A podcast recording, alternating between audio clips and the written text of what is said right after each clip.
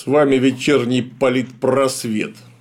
Давича прозвучала очередная судьбоносная речь нашего президента Владимира Владимировича. У меня в этой связи есть один вводный уточняющий вопрос. Валдай – это дискуссионный форум. Он так и называется – дискуссионный. Дискуссия, я слышал, это когда люди высказывают разные точки зрения, отличные друг от друга, и потом их аргументированно, ну, по крайней мере, вроде бы так полагается, аргументированно их отстаивают. Вот я согласен с Путиным, а я, вы знаете, не согласен с Путиным, а я не согласен и с Путиным, и с тобой. Э, у меня есть по этому поводу вот что сказать. Дальше выходит Владимир Владимирович, говорит, ну и вы оба, наверное, не правы, потому что вот это вот где-то модератор притаился. И таким образом происходит вот та самая дискуссия, увлекательный процесс, который, если вести его цивилизованно, может даже дать какие-то позитивные результаты. Я же внимательно смотрю за Валдайской этой площадкой, там ни одной дискуссии не показали ни разу. А все выходят и соревнуются в том, кто сильнее похвалит то, что сейчас скажет Владимир Владимирович. Потом выходит Владимир Владимирович, рассказывает что-нибудь, отвечает на вопросы журналистов и коллег по опасному бизнесу, и все. Собственно, на этом все заканчивается.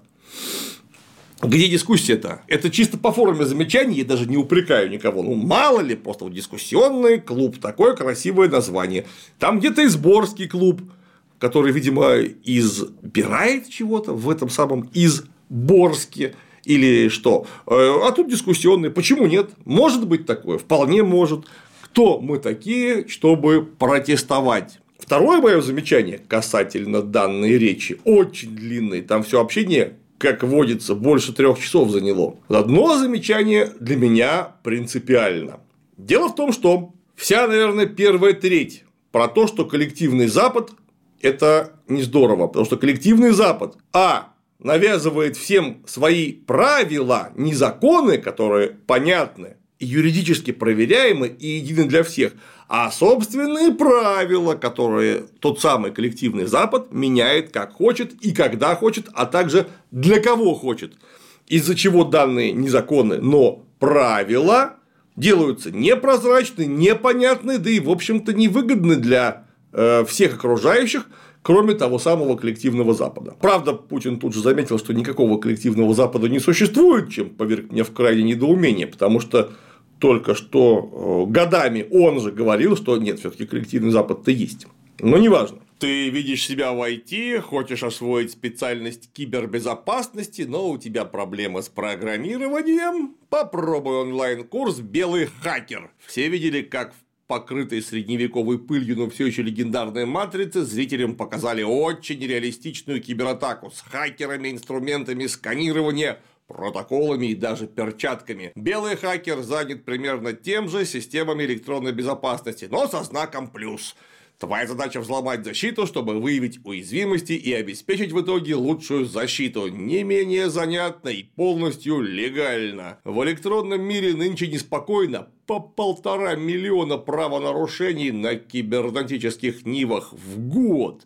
98% компаний, то есть считай все, недовольны системами защиты и не диво, обнаглевшие преступники усиливают накал – только за текущий год количество кибератак выросло более чем на треть, а значит, белый хакер без работы не останется. Белый хакер – хороший старт IT-карьеры. В начале пути не нужны никакие специальные знания, только желание. Курс от Skill Factory обеспечит освоение базовой теории и практических навыков так, чтобы можно было сразу начать работать и зарабатывать. При наличии опыта в IT курс послужит повышению компетенции, но а с возросшими скиллами зарплата вырастет. Курс длится 13 месяцев. Вы изучите приемы и прихваты нападающей киберстраны, освоите, как выискивать уязвимые места в защите клиента на его сервере и в его сетях – все это в ходе практических виртуальных лабораторных. В обучении вас поддержат опытные наставники, спецы в деле кибербезопасности, кураторы, которые гарантируют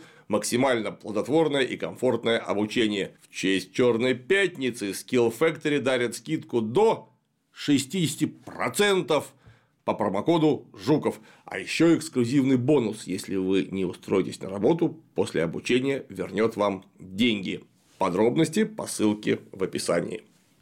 Чтобы проиллюстрировать мерзость того самого коллективного Запада и навязываемых им правил, Путин процитировал, нет, не Ильина, Хотя я думал, что сейчас процитирует он именно его, Ильина, ну хотя бы Ивана Шмелева, ну может быть, Розанова? Нет, с козырей зашел светлейший наш государь. Процитировал он Александра Исаевича Солженицына. Его речь в честь выпуска 300 там какого-то выпуска из Гарвардского университета от 6 июня 1978 года. Цитирую Путина, а он, соответственно, Александра Исаевича. Приведу цитату из знаменитой гарвардской речи Александра Исаевича Солженицына. И еще в 1978 году он отмечал, что для Запада характерно длящееся ослепление превосходства. Это все, что происходит до сих пор, которое поддерживает представление, что всем обширным областям на нашей планете следует развиваться и доразвиваться до нынешних западных систем. 1978. Ничего не поменялось. За прошедшие почти полвека это ослепление, о котором говорил Солженицын, откровенно российское, неоколониальное по своему характеру, приобрело уже просто уродливые формы, особенно после того, как возник так называемый однополярный мир. Что я хочу на это сказать? Уверенность в своей непогрешимости – очень опасное состояние, от нее один шаг до желания самих непогрешимых просто уничтожить, кто им не нравится. Как они говорят, отменить. Давайте вдумаемся хотя бы в значение этого слова. Конец цитаты и конец цитирования. Путин закончил цитировать Солженицына, я Путина. Но извините, что сложновато получилась конструкция. Владимир Владимирович, вы когда цитируете Солженицына, году в 18 или в 17 да или даже в 14 это было вот лично нам, коммунистам и сочувствующим, очень неприятно, потому что Солженицын – это чудовищный антисоветчик. Чудовищный антисоветчик. Но вот сейчас-то в такой момент, который происходит сегодня, у нас сегодня на пороге Третья мировая война. Где? В авангарде ну, идет вот та самая дефашизация, которую вы проповедуете. То есть, вот или она победит, и не будет Третьей мировой, или ее победят, и будет Третья мировая. А вы знаете, кто такой Солженицын, которого вы цитируете настолько упорно? Только Солженицын – это человек, который прямо, напрямую, без всяких экивоков, междометий, э, вот этих вот текстов между строк, во-первых, продвигал идеологию Бандеры, и говорил, что бандеровцы – это нормальные люди, которые просто хотели воспользоваться собственным правом на самоопределение, а вы в них что-то стрелять начали, еще и обозвали нехорошо. А во-вторых, это человек, который считал, что Советский Союз – это зло. И вот эта речь, гарвардская речь Солженицына, это одна из самых помойных поделок этого персонажа за всю его длинную карьеру – наполненная лицемерной гнусностью, где вроде бы он за Россию, ну, только, знаете, против России с большевиками. Ну, то есть против Советского Союза. Э, и даже немножко Запад поругал. Там без э, пол-литры, как говорят, не сразу разберешься, но вы-то умный, вы же в КГБ работали. Вас там должны были учить как раз искать скрытый смысл. Тем более, что в этой речи он никакой не скрытый. Вы понимаете, в чем суть этих слов, ну, насчет того, что длящееся ослепление превосходства, что всем якобы нужно развиться и развиться до нынешних западных систем. Это он говорит о том, что у Запада головокружение от успехов. Ведь там абсолютно вся речь про то, что вот вы пришли во Вьетнам, и что сделали потом? Да под давлением своей интеллигенции взяли и бросили Вьетнам. На что? Так в лапы коммунистов вы его бросили, оставили его в лапах коммунистов, вместо того, чтобы добить, дожать А теперь там еще и в Камбодже коммунисты. Кстати, он забыл, что еще и в Лаосе коммунисты, еще и в Бирме коммунисты. А все почему? Да потому что Запад утратил мужество. И скоро, это опять же слова Солженицына, сейчас к вам придет стократный Вьетнам. Сто Вьетнамов к вам придет вместо одного. И вот тогда из вас сделают Камбоджу. Просто потому что коммунизм это ужасное зло. Да, конечно, вот Россию-то вы не понимаете, вот Россию вы отказываете в субъектности. Но вот коммунизм нужно уничтожить обязательно. Скажите, пожалуйста, а Владимир Владимирович, может, вы слышали, а я слышал, что вы слышали из ваших уст, что Советский Союз уничтожили, уничтожив коммунизм. Это как раз то, к чему призывал Исаич. Вот раз и нет Советского Союза, величайшая геополитическая катастрофа на всей истории вообще человечества. Опять же, по вашим словам, это Солженицын в том числе это устроил, в том числе этой речью. Он же там что говорит? Вы сейчас пытаетесь прикрыться от Советского Союза и вот этой вот вьетнамизации, знаете, коммунистическим Китаем. Говорит, да не дай бог, потому что вы уже один раз прикрылись от Гитлера коммунистами и Сталиным, Теперь вы не знаете, что с ними делать, и пытаетесь прикрыться Китаем. И Китай вам покажет. А не надо этого делать никакой конвергенции. Коммунистов давить надо по всему миру. Вот какой смысл гарвардской речи нашего главного неполживца. Повторюсь, речи запредельно реакционной, запредельно помойной, да его на Западе даже не поняли Ему сказали, ты что, дядя с бородой, ты к чему призываешь? К ядерной войне, что ли? Так да, именно к ней он фактически и призывал. Потому что он же как-то раз высказывался, что вообще-то неплохо было бы по Советскому Союзу бомбой шарахнуть.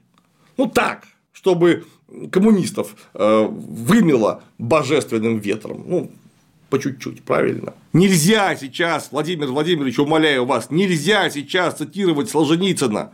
Солженицын – это подельник любитель и, я бы сказал, восхищант да простится мне такой неловкий термин, бандеровцев, фашистов, всех, кто был против Советского Союза, включая парней из того самого коллективного Запада, которого на самом деле, как мы все понимаем, не существует. Ну вот он топил за то, чтобы уничтожить Советский Союз всеми силами, он топил за это жизнь, он на это положил. И вы теперь цитируете человека, который одну нашу страну уже, ну, конечно, уничтожил, но не лично, но яростно поучаствовал в этом. Не можно, не можно, нехорошо. Прекратите кто-нибудь, прекратите писать и подсовывать Владимиру Владимировичу такие мерзкие речи с такими вот цитатками. Кстати, там дальше про цитатки будет очень здорово. Все-таки у нас гарант человек честный, сам признался. И вот в чем. А именно, снова цитата. Все это еще в XIX веке пророчески предсказал Федор Михайлович Достоевский.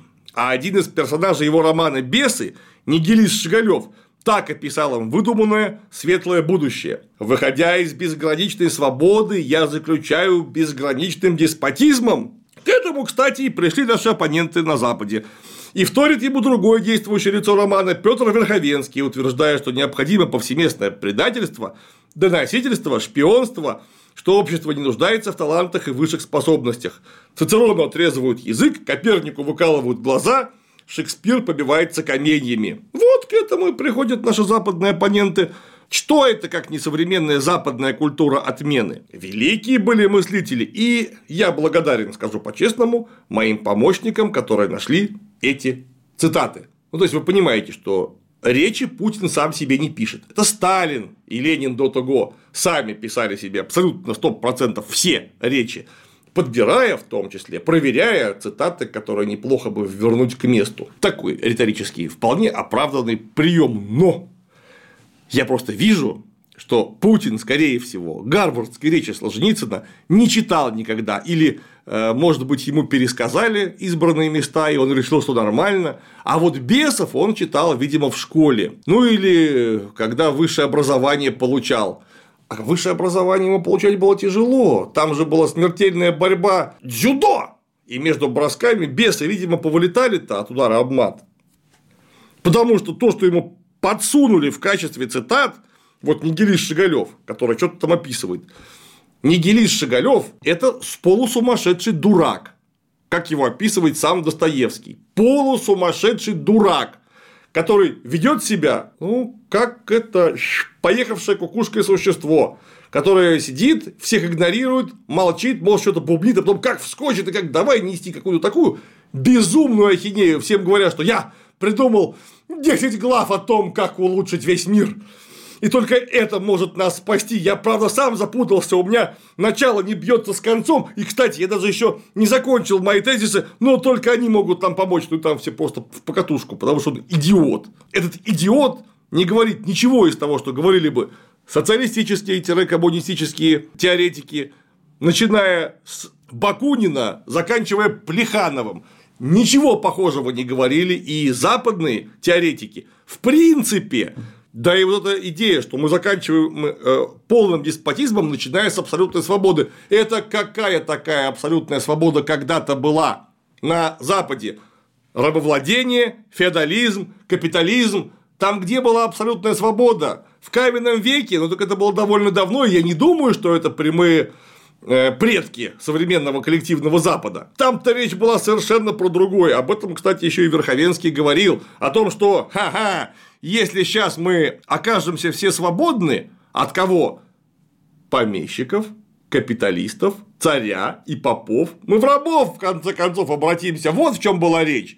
Повторяюсь, это утрированная хрень, которая к реальности отношения вообще не имеет. Ну, тем более, что роман Достоевского «Бесы», он сам по себе имеет очень слабое отношение к реальности, даже тогда, когда ему за денежку небольшую этот роман заказали. Заказной роман. Да, очень э, слабый, самый слабый из всех романов Достоевского, великого в самом деле писателя. И у него были неудачи. Так вот, если вам подбирают цитаты, вы, пожалуйста, смените этих самых помощников, которые вам речи пишут. Спичрайтеры вам подкладывают, а заодно и нам всем чудовищную свинью. Если что, Владимир Владимирович, да и вы, дорогие друзья, я вот просто обещаю, я возьму речь нашего неполживца с говорящей фамилией Солже Ницин и разберу по пунктам, что там сказано. И вы просто поймете, Владимир Владимирович, вот посмотрите иногда политпросвет, я же для вас стараюсь в том числе, кого вы цитируете и что это конкретно за речь. Если это не называется русофобия, то я вообще не знаю, что такое русофобия. А на сегодня все. Да, если вас ваши спичрайтеры взяли в плен, хотя бы моргните два раза, мы придем и спасем. Итак, на сегодня все.